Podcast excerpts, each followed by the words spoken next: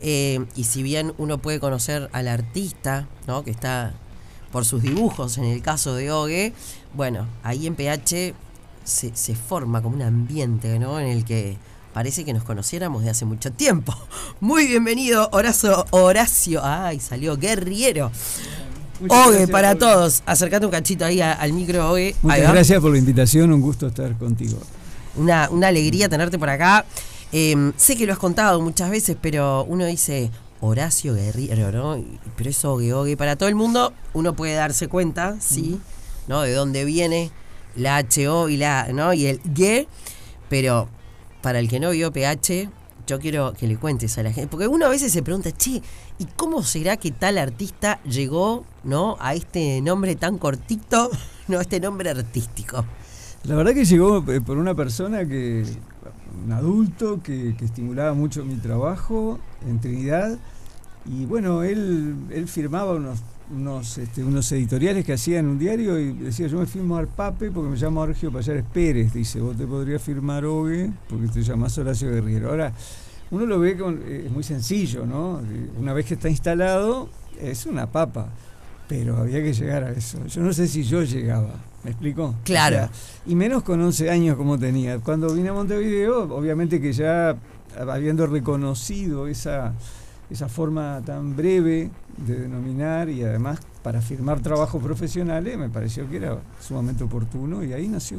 O sea, nació mucho tiempo antes, pero se efectivizó, digamos, se concretó, se tangibilizó cuando empecé a trabajar en el diario El Día en el año 78. Con esto ya te estoy te estoy diciendo los añitos. Este, pero empecé a trabajar ahí con 24 años, que me vine de Flores y ahora bancario, en un traslado, y, acá estoy. Y acá estás. El dibujo, que. Mm, porque, a ver, hay, hay muchos talentos que uno puede tener, y quizás los puede tener ocultos y nacen después o nacen más adelante. Pero dibujar, ¿a dibujar se aprende o uno hay algo que lleva adentro? Bueno, todo depende de, qué dibujante sos o qué dibujante querés ser o qué dibujante la naturaleza te, indica que vas a ser o que podés llegar a ser, porque hay un tema, yo diría casi de obsesión, yo dibujo desde muy chiquito, entonces, y la caricatura me interesó desde muy joven, desde muy chico. Te voy a poner un ejemplo que es a la inversa. Este, durante muchos años me negué a dar talleres de caricatura porque yo, yo mismo sostenía que que no era viable, que la caricatura era innata y todo eso. Cuando empecé a trabajar en Código País, la televisión es contundente, ¿no? Me veían un ratito la espalda, me, veían 30 segundos mostrando el dibujo al, interpelado, digamos, y el primer día que salgo del canal, la telefonista me dice, oye, dice, tiene, no sé, 15 llamados de gente que pregunta si usted da clases. Entonces ahí me di cuenta que había algo que estaba sucediendo, algo que yo realmente fue como un sopapazo grandote que, que me dio esa realidad de donde había mucha gente que le interesaba la caricatura y que tenía aspiraciones de, aprender. Y me metí en ese terreno, ¿no? Porque dije, bueno, acá ocurre algo. Y realmente hace 14, 15 años vengo dando talleres y es maravilloso porque cualquiera puede ingresar a los talleres, no hay que no hay que saber dibujar, hay que tener la observación es clave. Y entonces me di cuenta de otras cosas, que no necesitas solo ser un buen dibujante, sino que sí ser un buen observador. Y de buenos observadores está llena la humanidad. Y de gente interesada en la caricatura también, porque eh, hasta ahora he tenido siempre este, gente interesada, adulta, grande, que no tiene la obsesión, digamos, que podía tener yo cuando era joven de trabajar en un medio y vivir de eso, ¿no? sino que lo hace para divertirse este, ejerciendo una tarea lúdica muy linda y social, porque también los talleres se transforman en una linda terapia de grupo. Para, y eso de dibujar así en vivo, hay, hay como mucha presión, porque yo los veo y digo, pa, qué presión, ¿no? El terminar y decir, a ver. claro, el, el primer día, yo dibujo en vivo hace mucho tiempo, te diría que desde mi adolescencia en Trinidad, en el Café Beiruti, este, en las servilletas del café, entraba gente, amigos y siempre estaba dibujando ahí. O sea que me habitué desde muy jovencito a, dibujar a la gente y, a, y bueno, y a soportar el, la reacción, ¿no? Porque no todo el mundo quiere que lo dibujes o, to- o no todo el mundo acepta bien. Claro, es como los, los imitadores, ¿viste? Claro. ¿no? A ver cómo lo tomará, a ver cómo queda esa, esa imagen. Es un tema bastante delicado, pero cuando, este, ya cuando voy a Código País, yo ya había hecho, yo qué sé, me contrataban para ir a eventos, a dibujar, entonces te sentabas en una mesa y había una cosa como muy interesante de dibujar, yo qué sé, 50, 60 personas en una fiesta, en un par de horas, y eso era viable. Pero esto era televisión y en vivo. El primer programa, este, bueno, faltaban, no sé, un minuto para, para salir al aire y yo estaba con mi, con mi- habían hecho un precioso soporte de acrílico para dibujar y yo estaba con el lápiz apoyado en el, en el, en el soporte de acrílico, pero en el papel. Y en el silencio, en ese silencio que, que- que hay en los, en los En estudios, ¿no? estudios. en la previa, había como un golpecito que era tic, tic, tic, tic, era como un golpecito de pájaro carpintero, pero era lápiz que estaba, que se estaba moviendo y me di cuenta que estaba. Entonces, faltaban 30 segundos, y me faltan 30 segundos. Aldo Silva iba a venir a presentarme porque era la novedad, ¿no? En ese momento. Entonces, fijé el lápiz así rápidamente y punto, nunca más. O sea que a veces también uno depende mucho de, las circunstancias. Y, lo otro era natural, yo qué sé, a mí me gusta eso. A mí me gusta el- diga, esa instancia donde vos no sabés qué va a pasar. Aunque sepas qué va a pasar, aunque sepas que tenés un cierto control. Supongo que te pasará a vos en la radio. Sí, Estarás expuesta y de repente decís, ay, capaz que un día tengo un invitado que me saca del eje. absolutamente. Y capaz que no solo que lo aceptás, sino que el error lo incorporás al acierto, porque es lo que yo siempre digo, que el, el error he aprendido, en, en- en- en, por ejemplo, o pintando, o dibujando, que lo incorporás de repente, no lo eliminás. Hay un error, cometiste un error, en vez de borrar, odio borrar, entonces, ¿qué hago? Y voy por otro lado, lo dejo un rato y después veo como eso es parte de otra cosa. Y acá pasaba algo parecido.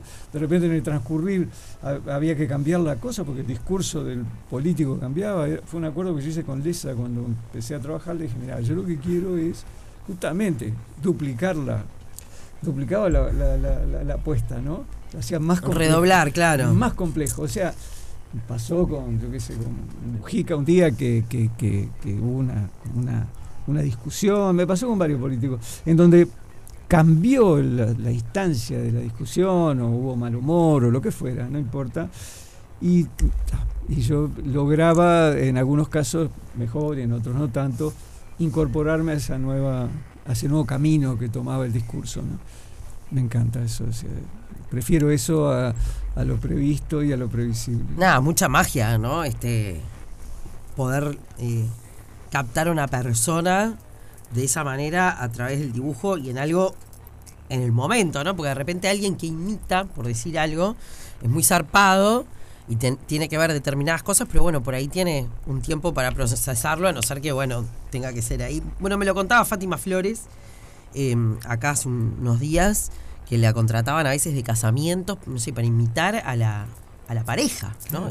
Y cómo tenía que, que estudiar, pero bueno, eh, el arte es lo, es lo que es lo que tiene. eh, y este, bueno, es un, eh, ¿cómo es? Catálogo. un catálogo, este, se me ha ido la palabra. Un catálogo que trae Gogue, que me trajo acá, que Ale ya lo está subiendo a las, a las redes. Y más que catálogo, esto es algo que, no sé, podría ir a las mejores librerías del, del país. Bueno. ¿No? Em, este catálogo tiene que ver con esta exposición que está desde el pasado 15 de junio en el Museo Zorrilla y que va hasta el 15, 15 de 15 de agosto. Sí. Contanos un poco de esta, de esta Y exposición. bueno, esta es una muestra que eh, poco tiene que ver con la caricatura, eh, en- aparentemente poco, y cuando digo aparentemente es porque, bueno, el que realiza este trabajo es el caricaturista, el artista plástico, todo fundido en uno, ¿no? Y seguramente hay influencias de, de todas las etapas acá, yo hablo siempre de la- las capas de cebolla, ¿no? Que yo ido, soy autodidacta y he ido aprendiendo en distintos roles, desde el director de arte, de trabajo publicitario, al, en algunos casos eh, muy breves, pero al diseñador, al, yo qué sé, al, dibujante, al ilustrador editorial, y, esas distintas capas han ido formando una personalidad diferente. Yo trabajo en mi obra personal hace el mismo tiempo que la caricatura. Y bueno, eh, hasta ahora Ogue venía como eh, ganando, ¿no? En el sentido de que la primera referencia era la caricatura. Y justamente yo creo que que uno es un poco más que eso, ¿no? Lo que no, no estoy hablando desde, lo cualitativo, estoy hablando desde la, desde la realidad. O sea, esta es una obra que no tiene aparentemente, insisto, nada que ver con la caricatura, tiene una cosa mucho más introspectiva, más visceral, más voluptuosa, menos condicionada, digamos, por los datos al momento de tener que trabajar en una caricatura, que son datos concretos, ¿no? Un hecho político, un hecho relevante, un hecho cultural, un fallecimiento, no importa. Algo que, que, esté, que las circunstancias determinen que hay que dibujar. Y bueno, en este caso, estos dibujos son personales, propios y salen de, desde muy adentro. So So, so, so, como vos quieras decirlo. Claro, uno lo ve, es como. Y, lo interpreta, ¿no? Es, universal, ¿no? El zoo es más universal que el zoológico, entonces. ¿Qué, ¿Con qué se va a encontrar eh, aquella persona eh, que, bueno, vaya a, a, disfrutar? Porque para ver una muestra no se necesita ser un, un experto, ¿no? Uno puede ir, ver, sentir e interpretar como uno le parezca más allá de lo que vos sabés que son tus, tus propios dibujos, ¿no? Claro.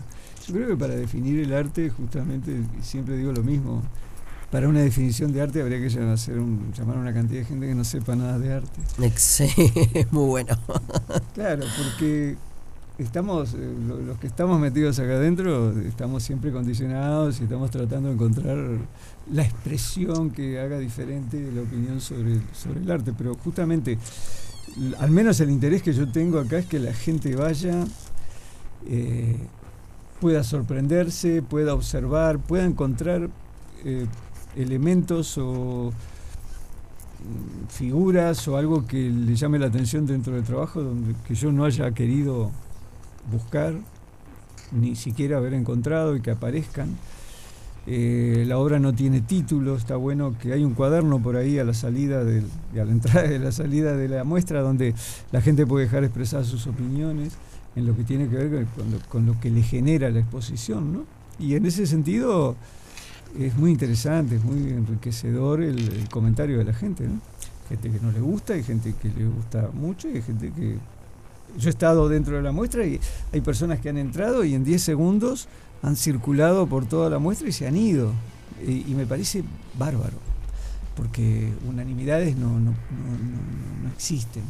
Y hay gente que se detiene, mira, charla, conversa, se sorprende. Hay de todo. Yo creo que vas a encontrar lo que vos, no sé si es lo que vas a buscar, pero yo deseo que te sorprendas. O sea, que la persona que vaya se sorprenda. No sé si, si va a encontrar lo que va a buscar. Es que... Mm, bueno, no sé yo si voy. Bueno, sí, supongo que cuando uno va a determinado museo o a determinada muestra, sí, va esperando, va esperando algo o no. Em, pero el arte es arte, obviamente, tenés esas obras que a veces vos vas a ver en un museo mega resarpado y lo mirás y decís, pero es un punto, un punto adentro de. ¿No? Y decís y capaz que hay otro que a ese punto le encontró no toda una explicación y la tiene, ¿no? Eh, entonces, bueno, eh, me parece que, está, que está buenísimo que todos puedan acercarse. Quedan unos días todavía, hasta el 15 de agosto. ¿En qué horario eh, se puede ir? Lunes a viernes de 11 a 19 y los sábados, que es un día que donde va mucha gente porque es el día que puede se libera más la gente de 11 a 16 horas. Una pena que el museo no esté abierto los domingos porque... En general cierran los lunes. Una cantidad de gente que me dice, fui hasta ahí, estaba cerrado. Casi como que hay una... Eh, es esa cultura que tiene el mundo que no tenemos acá, ¿no? Más allá de que sea un, lugar este, eh, del Estado, yo creo que debería haber, deberían encontrar la manera para que algunos museos, porque hay otros que están abiertos, el Museo Nacional está abierto, de que haya una apertura. Hay gente que puede concurrir a esos lugares solamente un domingo. Sí. Entonces me parece que, que estaría bueno eh, generar, ver la manera de que, aunque sea un rato, los domingos esté abierto. Pero bueno, la realidad es por que lo pronto, sábados- mientras por lo pronto, tanto. mientras tanto, sábado de 11 a 16 y lunes a viernes de... Perdón, sí, y, y lunes a viernes de 14, perdón, me equivoqué hoy, de 14 a 19. De 14 a 19 en el Museo Zorrilla. En el Museo Zorrilla. Una buena oportunidad también si no han ido eh, para, para conocer esta, esta casa. Lo decimos También. desde Casa Zorrilla, lo decimos nosotros. Acá en Radio Cero, gracias por este catálogo impresionante. Bueno. que mm, voy a llevar para casa y que voy a mostrarle a mi hija mayor. Y ese mensaje sí quiero que, que se lo des a la audiencia antes de terminar hoy, porque después de conocernos personalmente, te dije, no, a mi hija le gusta dibujar y vos me decías, bueno, si le gusta, hay que fomentar eso, ¿no? Sí, yo creo que, este, bueno, más allá, en el caso de los gurises, yo tengo una experiencia muy linda con los niños que estuve dando muchos años de talleres de caricatura, ¿no? que tampoco era sencillo, ch- chiquilines de 8 o 9 años, y donde tenían que enfrentarse y al menos dialogar o al menos intentar con la caricatura.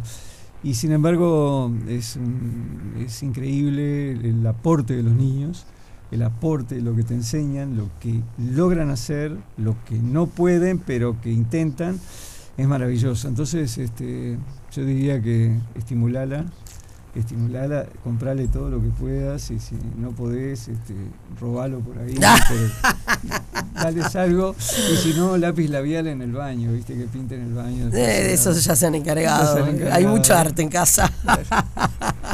Me alegro, me alegro.